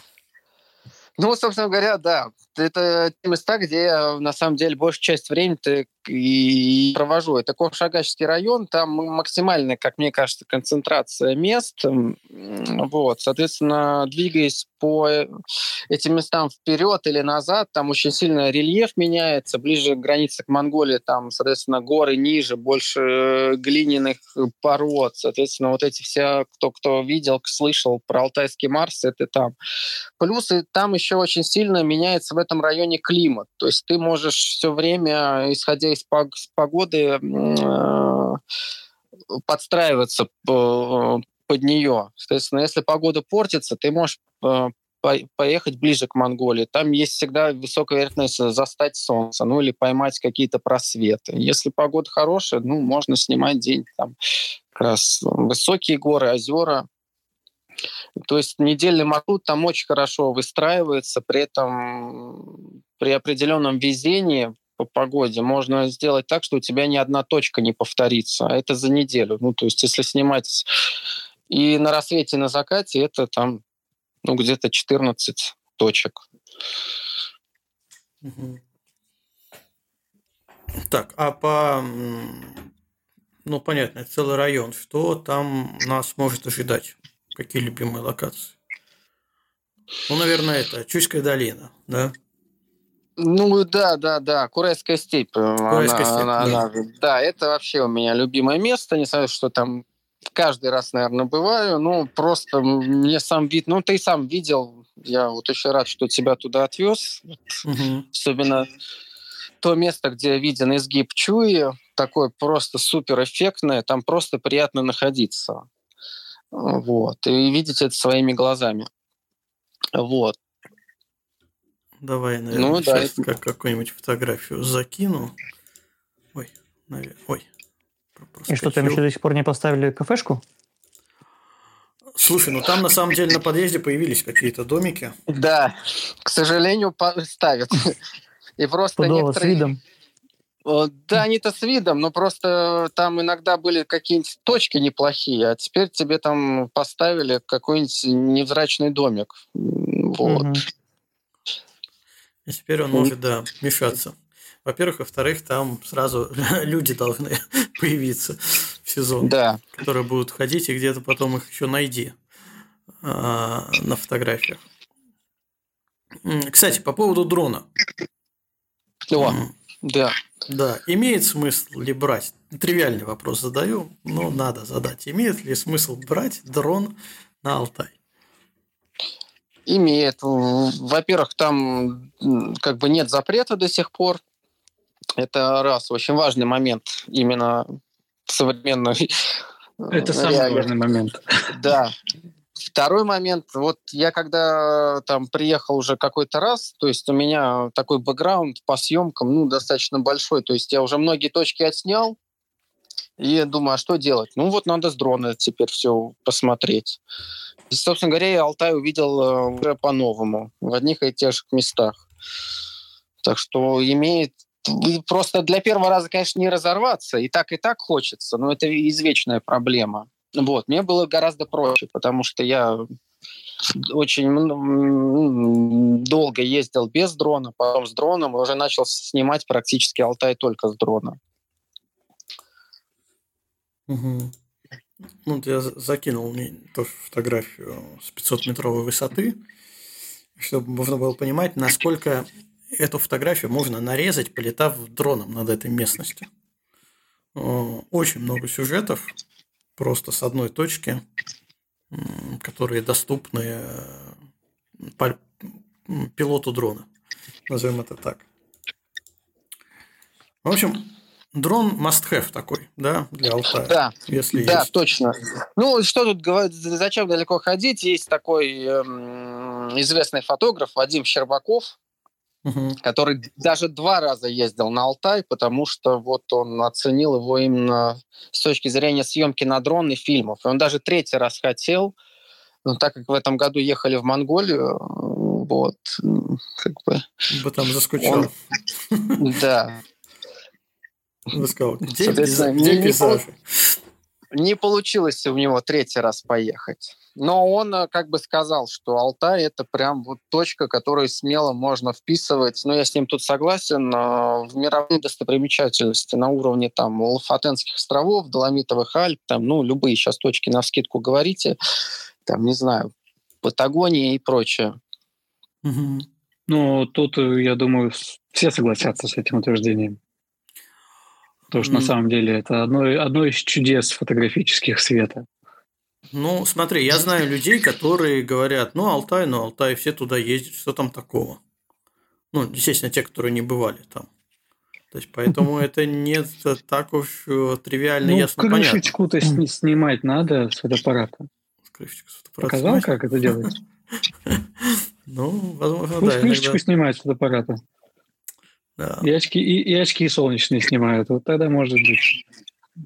Ну, кстати, в очках увидит. солнечных иногда даже интереснее смотришь такой, особенно в поляризационных, там, вау, снимаешь их, ну, так себе.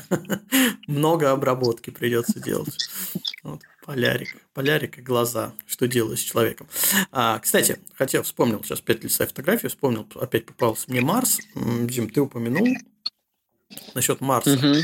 А, ну, вот, наверное, хочу сказать, что я бы туда больше не поехал. Возможно, я избалован я понимаю, что там можно снять при хорошей погоде, мы были при так себе погоде, а, но, возможно, я избавил он как раз Киргизии, где вот эти вот все красные горы тянутся на километры, и гектары вокруг тебя более эпично. А, а там так как-то вот все. Арт-объекты прикольные, мне понравились. Мне понравился, кстати, стенд на удивление. Вот у меня такие неоднозначные ощущения от Марса. Э, понравился арт-объект, понравился стенд, который они сделали. Я его даже фотографи... сфотографировал, думаю, заслать э, киргизам как пример, как надо оформлять э, хороший геологический объект.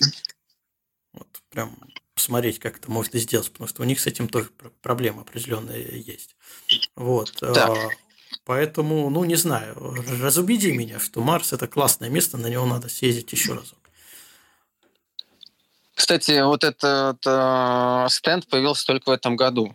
Так что там это к вопросу, как все быстро меняется. Э, не, не буду разубеждать, потому что ну, зачем сравнивать огромный геопарк, в котором действительно этого очень много и в, разы интереснее. Тут главный плюс э, того, что скажем так, Алтайского Марса, то, что ты можешь э, за короткую поездку увидеть разные ландшафты. То есть и классические горы, и вот такие глиняные, разноцветные. То есть человек, который первый раз видит, ему в любом случае случае будет интересно. С другой стороны, у тебя, вот, разбудить я могу тебя тем, что когда ты приезжаешь в ту же Киргизию, в ту часть, где вот, ну, в которую ты ездил, геопарк, mm-hmm. да, то есть у тебя нет такого разнообразия сюжетов. А тут все в часе езды получалось у нас, да, то есть мы можем и там горное озеро увидеть, в другую сторону поехать, а там абсолютно другой ландшафт какой-то вот который не, не, не, не классический горный, а скорее марсианский. Вот в, в этом главный плюс. И главный плюс, что там по погоде э, прогнозируемо и стабильно. Вот то, о чем я говорю. Ну, то есть мы, все-таки с тобой были в этом году не так много на Алтае, но за недельную поездку, ну, как правило, там понятно, что неделю эффективность по кадрам в разы э, выше, и э, подстроиться под погоду гораздо проще. Ну, соответственно, э, ну, как бы в недельной поездке у меня ну, где-то 50% точек точно все снимают с хорошим светом. Сейчас я фотографию Марса закину в чат. Ой, Марс. Э, я с тобой соглашусь э, в том плане, что да, действительно, я, во-первых, э, избалован такими видами, а во-вторых, действительно, что в Киргизии надо намного больше перемещаться, чтобы этот вид сменить. С одной стороны, вот плюс, что у тебя очень много, ты можешь наснимать таких красных гор разных ракурсов. Да, там тоже надо понимать, что это не ты один раз щелкнул, потом, ну, может быть, погода изменилась, ты еще раз снял и на этом все. Нет, там тоже очень много сюжетов, но плюс является минусом. Вот этот плюс огромной территории э, с Красными горами, он является минусом, что если ты хочешь из нее выехать, то тебе надо прям, ну, прям потратить очень много. Поэтому мы вот в этом регионе три дня живем, насыщаемся и потом уезжаем уже в другие части. Вот, вот так поступить. Потом садимся в звездолет и с Марса возвращаемся, да? Из Марса возвращаемся, да. Типа того. Вот, поэтому, Потому да. что, насколько, насколько, я, насколько я понял, э, в чем плюс Алтайского Марса, я не был ни в Киргизии, ни на Алтае, поэтому я здесь не заинтересованное лицо, э, э, что с точки зрения инфраструктуры Алтай более простой вариант. Да. Более простой, комфортный, Потому что, насколько я помню, ты рассказывал, что когда вы были в Киргизии в этом, в этом парке, угу. там вы жили в довольно-таки... В палатках. Ну, непростых, непростых условиях, да. Угу. Ну, за, хочу отметить палатки, но туалет отдельный и даже с унитазом. Это вообще нонсенс для Киргизии. А, и душ есть. Представляешь? Это, это лакфери Киргизия просто. Лакфери Южная Киргизия. А, но ты сказал, что ты человек не заинтересованный, но тут мы с Димой начинаем тобой, соответственно, интересоваться, потому что у тебя есть шанс ездить на Алтай в Киргизию. Да. И, Слушай, и что-то мне вот. интересно, почему, он им не пользуется. Вот. У меня тот же вопрос. М-м, казачок-то засланный. Да, ну-ка, Антон, давай, почему ты не был на Алтае? Очень сложный вопрос. Максимально сложный. Почему Мы не, не можем оказаться рядом с тобой. Сам себе перед лицом поставь лампу какую-нибудь, чтобы было да более... Я, а я знаю ответ. Потому что там, там лодок нет. Лодок нет, точно, точно, точно, точно. Мосто... точно, точно. Не, мосты да. есть, ладно. Но не такие. Но э, я, вам, я вам сейчас небольшой такой бэкграунд перед, перед нашим Давай. подкастом расскажу. А, когда мне жена сегодня спросила, а что у вас сегодня за тема, я говорю, вот Дима Купрацевич в гости будет рассказывать нам про Алтай. А она говорит, о, ты там это позапоминай что там, что там. Я говорю, так у нас же запись будет, и что? Если вдруг что-то забуду, то можем прослушать. Но это такой э, хороший звоночек, что мне даже не придется жену уговаривать, например, туда съездить. Что тебе светит Алтай, в конце концов, да? Да, то есть э, вот, в принципе, хороший вариант, да. Ну, Антон, я тебе сразу предлагаю. Я планирую на следующую осень поехать туда семьей. Да. Вот, я тебе намекаю. А мало того... Я, я на, намек понят. Намек понят. Скорее я... всего, следующей осенью там опять будет зима. Поэтому там можно прям устроить тусовку. Замечательно. Фотограф. Ненавижу вас всех, ненавижу. А, Руслан, с тобой мы можем в Киргизию съездить. Ты, пас, ты паспорт получил? Да, Будешь да. ненавидеть нас оттуда. Вот, все, теперь, теперь ты с паспортом, и поэтому можно съездить в Киргизию. Я теперь с паспортом недружественного государства, между прочим. Так что да, только в Киргизию максимум. Вот, но все равно хороший вариант. Поэтому, видишь, мы тоже можем гештальты закрыть с тобой. Отлично. Да, Будем а, планировать. А, по, а по поводу вот таких предложений, Кость, э, мы с тобой за, за эфиром. Давай Мгм. обсудим Байкал. Давай обсудим Байкал. А а пока мы не обсуждаем Байкал, давай мы спросим у Димы. А Смотри, пока мы все наши слушатели завидуют, спросим у. Димы. Нет, спросим у Димы. Смотри, мы э, осенью, ну там в классическую в золотую осень, сентябрь месяц, а, с семьей, то есть понятно, что про какие-то прям сложные места говорить, наверное, не стоит э, с учетом детей. Хотим поехать на Алтай. Что нам имеет смысл посетить? Что показать? Семьям. Угу. Семьи. Ну, Марс, конечно же. Нет, туда я их точно не подаю, не надо, не уговаривай. Вот. Слушай, ну я бы на твоем месте э, вот поехал бы э, вот по сути в такой классический мой маршрут. Можно прям точки по большей части прям с программы фототура списать. Если что, я тебе подскажу там где ты проедешь, где не проедешь, ну, там в целом и, и понятно. По фотографиям могу показать. Потому что, ну, удобно ты э, как бы возьмешь машину, проедешь по Чуйскому тракту, остановишься, скорее всего, в населенном пункте Акташ, там, побу- там гостиница есть, даже сейчас уже не одна, как раз тебе комфортно будет с семьей, а не на турбазе. Плюс там есть кафе, магазин рядом. Конечно, по логистике чуть подольше будет ездить, чем жить вот где мы обычно живем, в поселке Курай, но с семьей тебе будет покомфортней э, в плане э, именно инфраструктуры. Вот. Ну, слушай, я бы не сказал, что на базе в Курае так вот прям... Нет, Нет, ну, может быть, там она... э, Может быть, Она э, не- неподготовленная какая-нибудь семья, которая никогда вообще никуда не выезжали, для них будет это как-то прям этот а, беда. Но мне кажется, там вполне, вполне прилично.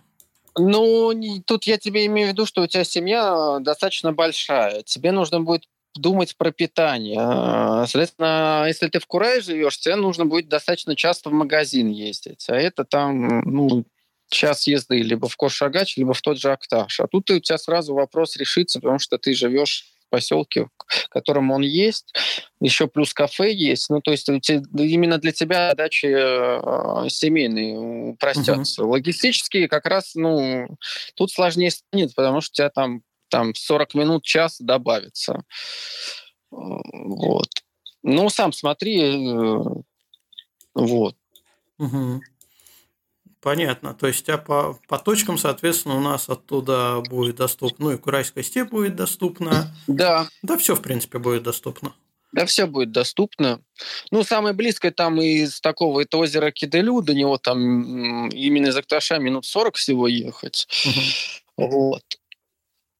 Но я часто люблю именно в Курае жить, потому что там плюс-минус по расстояниям одинаково, что в одну, что в другую сторону. И это, опять же, логистически очень удобно, и группу не сильно напрягает большими переездами каждодневными.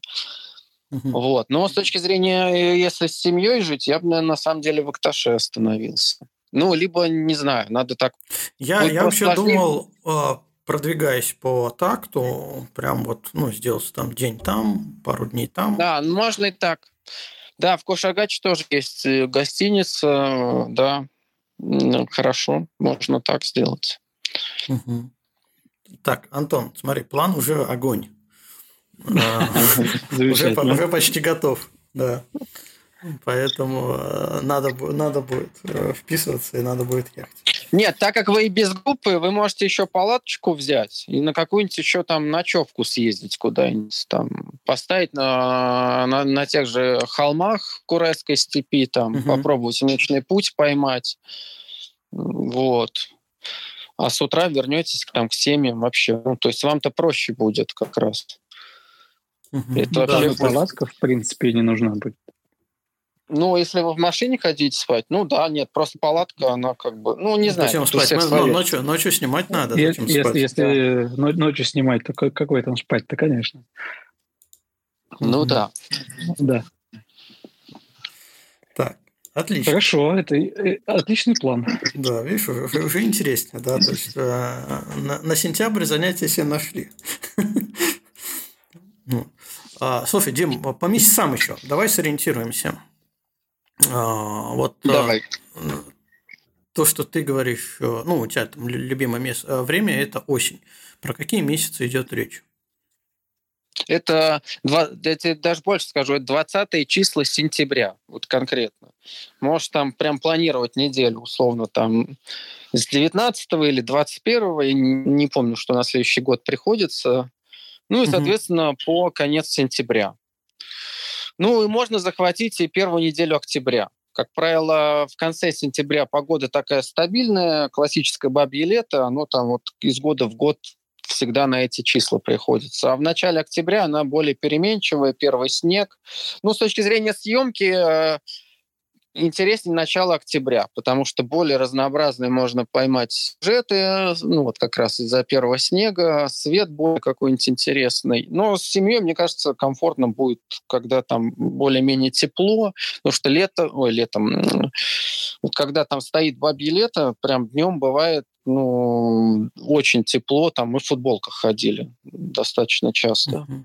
А то есть ну, с семьей семье это очень понравится, когда можно будет, вы все равно там с семьей будете, скорее всего, днем ездить, какие-то точки смотреть, но будет всем комфортно. Угу. Ну, надо сказать, что сентябрь – это желтые лиственницы. Да, они там стабильно желтые вот в эти даты. То есть, если приехать, условно говоря, в середине, то как повезет. А вот с 20-х чисел, ну, они стабильно уже желтые. Угу. Э, так, хорошо. Э, зимний период э, на Алтае. Что вообще там из возможностей? ой, ну там очень мало возможностей. Там вообще надо по-другому маршрут строить. Там надо съездить на Телецкое озеро тогда. Вот, потому что там как раз есть поселок Артыбаш, там из Телецкого озера как бы вытекает река, которая парит зимой. Вот, это одна точка. Вторая точка это это как раз чуя парящая и голубая. Вот. Это вот, знаешь, в районе, где мы останавливались, чтобы с дрона снимать. Вот где uh-huh. чуйские меандры. Вот. А, третью точку можно как раз э, поселок Курай взять. Там у него есть вот это болотце, которое тоже парит зимой. В остальные точки, скорее всего, не, нельзя будет проехать. Ну, или если даже можно, они не так интересны зимой на самом деле, потому что они слегка припорошены снегом, там, и не так это все эффектно выглядит.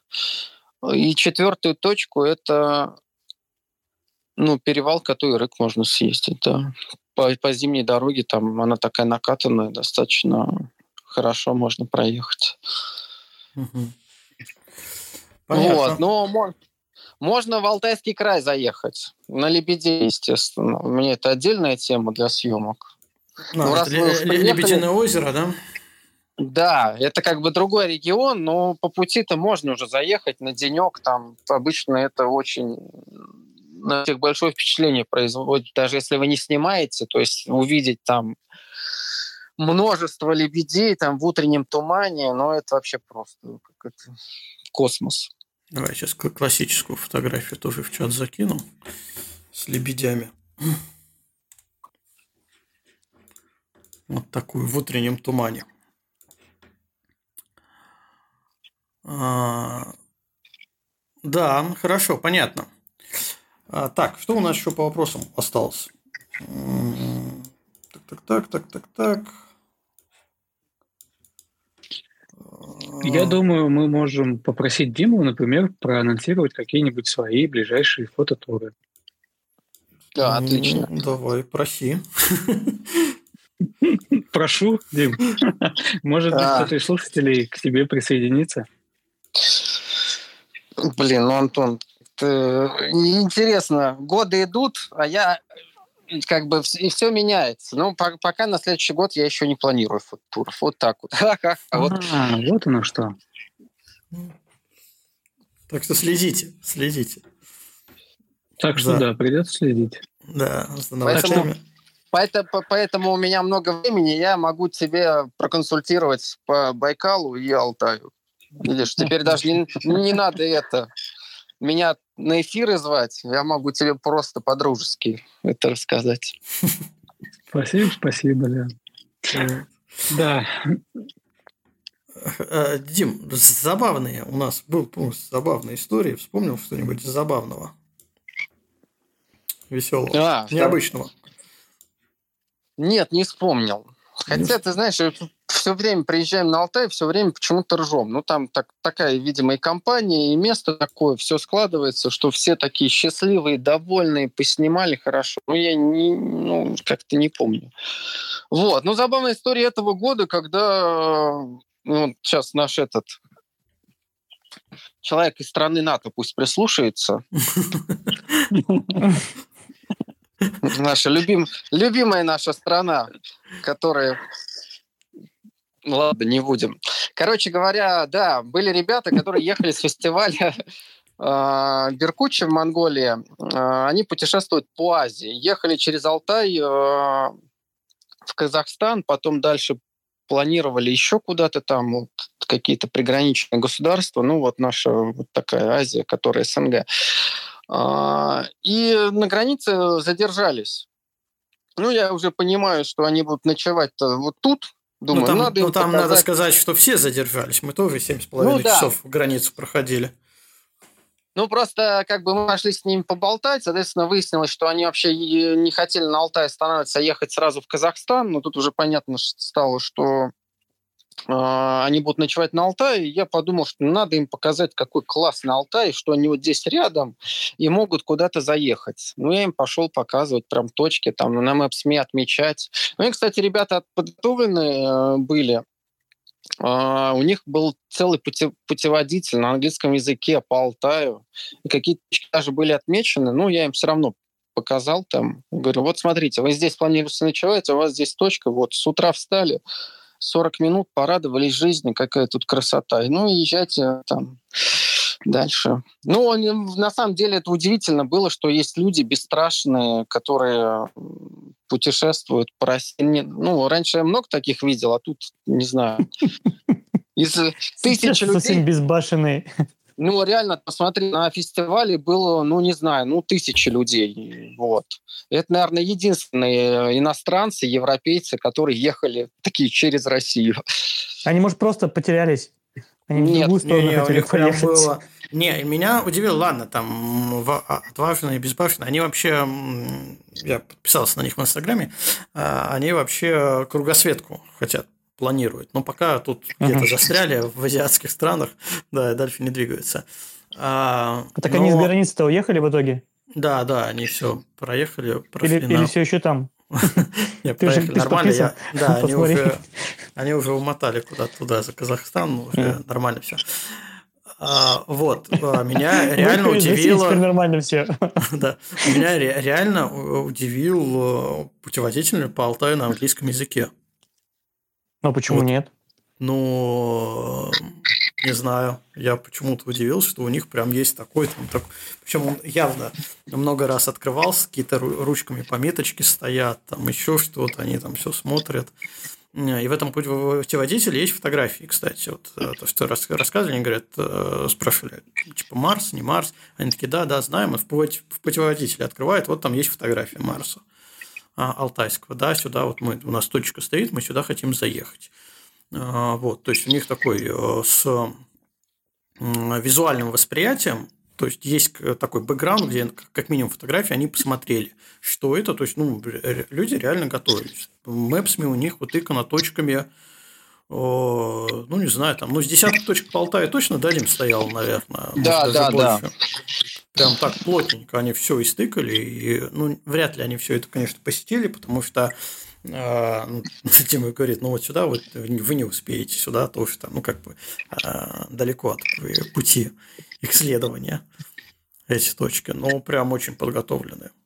Тогда бы, да, было интересно. Я прям тоже так поностальгировал по этим временам общения с иностранцами, когда у нас, в принципе, вот э, в таких районах красивых, интересных, много их можно было встретить.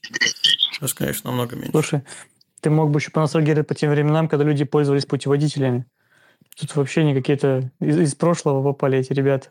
Реально. Слушай, но ты же понимаешь, что даже век э, интернет-технологии а, все-таки э, не всегда есть связь. То есть вот эта проблема с роумингом или с местными симками, которую купи, воткни, разберись, как она работает, пополнить. Это все равно проблема. Когда ты проскакиваешь страну э, за два дня, например, э, это совершенно другое. Ну, тебе нет смысла. Ты просто перетерпел, поэтому у тебя офлайновые карты, и у тебя реально путеводитель. Ну, я да, такого прикольно. очень давно не видел. Прям удивительно. Они такие достали книжечку. Сейчас мы отлистаем странички, да, вот это вот мы видели, да, вот сюда мы хотим. Прикольно было. Да, согласен. Не, причем не, не, не удивляет наличие путеводителя, они-то есть, их-то печатают постоянно, то есть ну, это такая туристическая информация, которая всегда будет в ходу, и люди будут ее покупать. Но что по такому путеводителю ездили люди, которые собирались в кругосветку, это, это прикольно на самом деле, да. И на, на мысли навевает, да, что вот проблемы со связью, как ты говоришь, хотя есть Maps.me и тому подобные вещи, да, ну, типа, типа того, ну, которые тебе позволяют... да. Maps.me да, не прикрепишь фотографии этих мест. Путеводитель все-таки отличается именно иллюстрациями. Да, да, можно скачать все заранее. Шо, ну, что вы можно скачать, можно распечатать, но путеводитель все-таки создает свою атмосферу. Ладно, ладно, уговорили, все, не спорю. У меня, есть, у, меня в, у меня в шкафу есть целая полочка с путеводителями. Ух ты, прикольно. А да. какие у тебя там регионы? О, в регионы России у меня ну. по России путеводителей нет. Я сразу так скажу. Понятно. По странам. По странам, да, по зарубежным, куда мы ездили. Это поэтому он не был на Алтае, понятно. Да, да, да. По России, кстати, он ответил на есть... этот вопрос наконец-то. У него нет путеводителя. Не знаю, как туда доехать. По России книжка Russian Explorer. И вот мы как раз купили ее для того, чтобы как раз вот взять вот так вот, открыть где-нибудь страничку, да, ткнуть. Что, чтобы, вы купили, чтобы поддержать блогеров, я понял. Ну, в том числе, почему тоже, да, наших отечественных блогеров. Вот, и мы, кстати говоря, вот недавно сидели, вот так, куда поедем этой зимой? Открыли вот так книжку. Байкал. Давай подумаем насчет Байкала. А вот почему и ты на Байкале не был до сих пор? Слушай, а я всегда э, придерживался такого опасения. Э, я хочу, во-первых, туда вывести сына. Угу. И Байкал все-таки... Нет, Просто так прозвучало. Идея заманчивая, да, но... Просто второй раз уже не заманишь, да? Кое-кто не оценит мою такую идею. Вот. А, и как бы очень хотелось, чтобы сын, сын. максимально насладился этим местом. Вот. И очень хотелось, чтобы он подрос, чтобы он смог оценить. Вот, поэтому вот эта поездка у меня в голове всегда откладывается. Вот сейчас ему 11 лет будет в этом месяце. О, уже вот, можно. Я думаю, что, что уже можно, да, что он перенесет спокойно все перелеты, переезды. Все-таки там расстояния тоже приличные. Плюс мороз. Зима mm-hmm. на Байкале. Холодно. Ну, ты можешь летом поехать с сыном, вообще будет комфортно. летом, летом, да, пеший туризм но, честно говоря, я вот не очень, не очень люблю и хочу, хочу все-таки застать зимний Байкал. Дилемма. Зимний Байкал с января уже можно. Но только на воздушных подушках. Ну да, там есть нюансы, да, сезонные. Угу. А есть еще такая вещь, как каникулы школьные. Вот. А под них тоже как-то подстраиваться приходится вот, поэтому вот и выбран месяц февраль. Угу. Ну, классика. Ну, сейчас еще да? хорошо, сейчас там не так много туриста э, китайского. Хотя они возвращаются. но не так, как было, не знаю, 2017-18, да, до пандемии. Да. Там вообще просто... Вот меня вот это останавливало. То есть, когда я хотел ну, съездить на Байкал, э, условно, 16, 17, 18 год, э, засилье и фотографии, что там творят китайские туристы, меня всегда останавливали. В эту тусовку мне как-то не очень хотелось переться. Вот.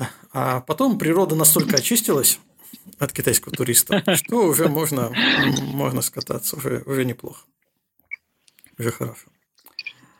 Так, но Байкал не Алтай. Давайте мы все-таки к Алтаю вернемся. А, в принципе, наверное, мы прям проговорили-то все практически вопросы, которые хотели а, проговорить. Вот, у нас тут Дмитрий кидает фотографии в чат. Пока вас слушаю, разбирал фотки с Алтая, которые были у меня в мусорке. Ну, хорошие фотографии, чего в мусорке-то они делали. Да, вот прям классика, классика. Классическая фотография. Алтай. Я еще тоже не разобрал а, фотографии. То начал разбирать. А, сделал парочку ночных фотографий. Ой, я, кстати, могу закинуть свежую ночную фотографию. Прям вот вчера сделанную. Ночную. Сейчас я закину. Ой, а где она у меня? Вот она. Закину. Алтайская классика тоже. Давайте Руслана спросим, что он про Алтай думает. Он краем глаза его видел. Uh, да, я помню, я помню несколько вещей, которые мне врезались в память. Это, это баня Курай, uh-huh. uh, табличка с uh, названием «Опасно клещи». И э, вот то, что Антон в самом начале сказал, это прям вот первая, да, это ли, лиственница, лиственницы золотые. Да, у нас, к сожалению, не получилось поснимать нормально на Алтае в тот раз.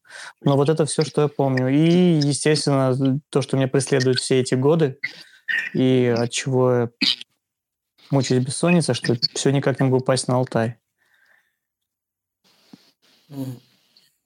Даже грустно. Даже так, да, грустно. Да, нет, да, очень, очень хочется попасть на Алтай. Э, что, что, что, что сказать? Мы, сука, планировали, и все никак не получалось приехать. Монголия, Алтай. Причем Монголию отсняли вообще прекрасно в тот раз. Причем я как помню и смотрю по тем турам, которые, Дима, ты сейчас делаешь впоследствии, что столько вы уже не ездите, как ездили мы тогда по этим озерам. А, да, слушай, ну да-да-да, это отдельно. Нет, мы просто тогда-то у нас вообще чисто Монголия была. Просто мы заезжали через Алтай. Ну, вы там, там... С, до этого с Краси еще потусили на Алтае, если а, не ну ошибаюсь. Это... Тот же раз это было? Да, да, но да, это был отдельный да. тур по Алтаю, это немножко да. другая история. А в этом году mm-hmm. у нас был только Беркуччи и немного Алтая. То есть, mm-hmm. когда мы с тобой ездили, Алтай вообще не планировался. Вот, эти дни мы проводили в Монголии. Угу. Ну, да, ездили на озера, потому что это ближайшие точки. Ну, и с учетом там логистики получалось, да, долго. Ну, это да, это отдельная тема. Поэтому что хочу сказать, э, мое мнение. Мое мнение, что нужно приехать на Алтай обязательно, проехав через э, Москву и Арму, Дмитрий. Э, время будет, сделаем обязательно. Вы паспорт еще один получить, вообще проблем не будет. Да, времена меняются, все, все, думаю, устаканится, когда-то устаканится. Вот, приеду с пенсионной книжкой уже сразу. Нормально. Тут люди говорят, что горизонт планирования стал очень маленький. Да, тут на неделю, две, максимум на месяц. Руслан такой, ну, я там с пенсионной книжечкой распланировал все поездки. Вот это вот, ну, вот это стабильность. По, по ситуации да. в мире, тогда это все изменится и будет все в порядке. Поэтому. Вот так. Да. То есть мы здесь пока поработаем, ты при, приедешь нашу пенсию получать. Класс. Ну, у, нас, нас в чате классный комментарий к этому высказыванию. Горизонт планирования завален. Да. Отлично. А, ну что, вроде темы закончились. Давайте тоже заканчивать потихоньку почти, сколько мы, почти два часа. Вроде мы так все обсудили. В общем, я рекомендую всем, кто не был на Алтае, туда все-таки скататься. Я, пожалуй, соглашусь, что для фотографий лучшее время – это осень.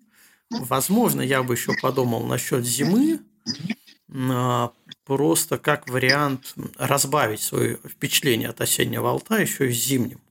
Но понимаю, что это реально будет чисто технически, наверное, посложнее, ну, в плане логистики.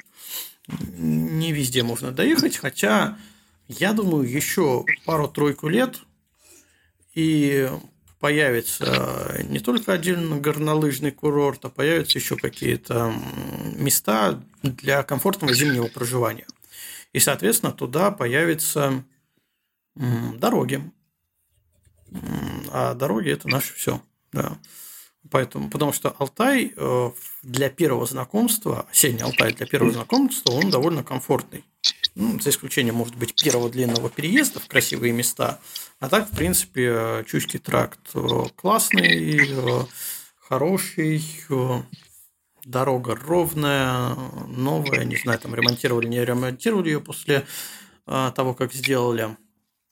А, но выглядит очень хорошо. Обрастает инфраструктурой, народ тоже понравился, поэтому, ребята, кто не был, рекомендую. Кто был, а, но не с фотографическими целями, рекомендую поинтересоваться именно а, фотографическим путешествием на Алтай. Не забываем кстати, впечатление. Кстати, насчет первого длинного переезда, если вы самостоятельно путешествуете, то вы можете его на два дня разделить и поснимать какие-то промежуточные точки посередине. Просто я так не делаю, ну, там, по особенностям планирования именно фототура. Вот. А если а? вы самостоятельно едете, это вообще не проблема. Тебе с семьей, допустим, ехать там весь день, ну, не очень комфортно. Ты можешь где-нибудь посередине там остановиться и поснимать спокойно. Так что вообще...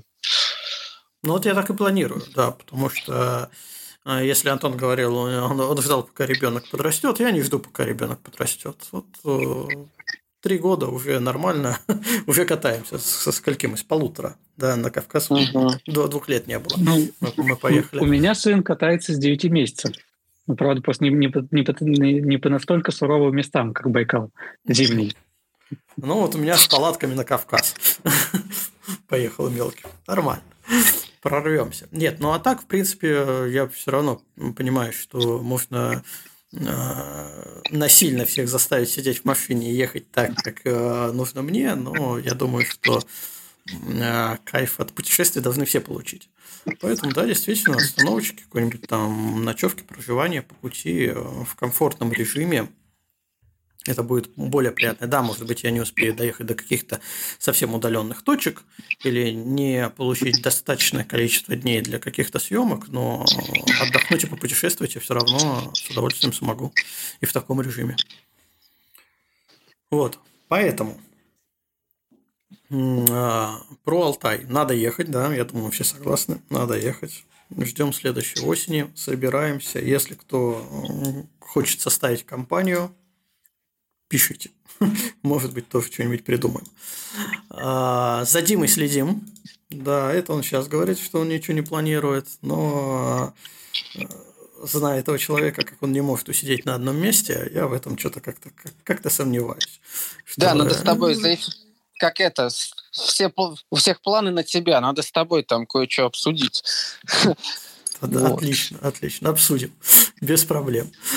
А, Все, давайте тогда прощаться. Я всем говорю спасибо, Дим, тебе в очередной раз спасибо, что пришел. Я думаю, что мы тебе там тем много, еще с тобой поговорим а, в подкастах. А, надолго не прощаемся. Хорошо. Спасибо, Все, спасибо что спасибо. От, ответил. Да, ну, ребят, там, кто хочет еще проститься, у вас есть время. Прости, Дмитрий. Не простите, а проститься. Да, Простите спасибо, меня, что не был на Алтае. Да, вот это да. Нет, тебя не простим, должен съездить. Так не отделаешься, обязательно. Вот, а тебе, Дим, спасибо, рад тебя всегда слышать. А, Еще более рад тебя видеть. Надеюсь, что когда-то у нас получится сделать лучше всего это на Алтае. Все, приходи еще. Я предлагаю начать с Киргизии начать. Мы все туда можем прилететь. Или с Узбекистана, между прочим. А, тоже угу. вариант. Тоже вариант. Тарам-парам-пам. Все. Да. надо обсудить это за, за, за эфиром. Надо. Поговорим. Антон?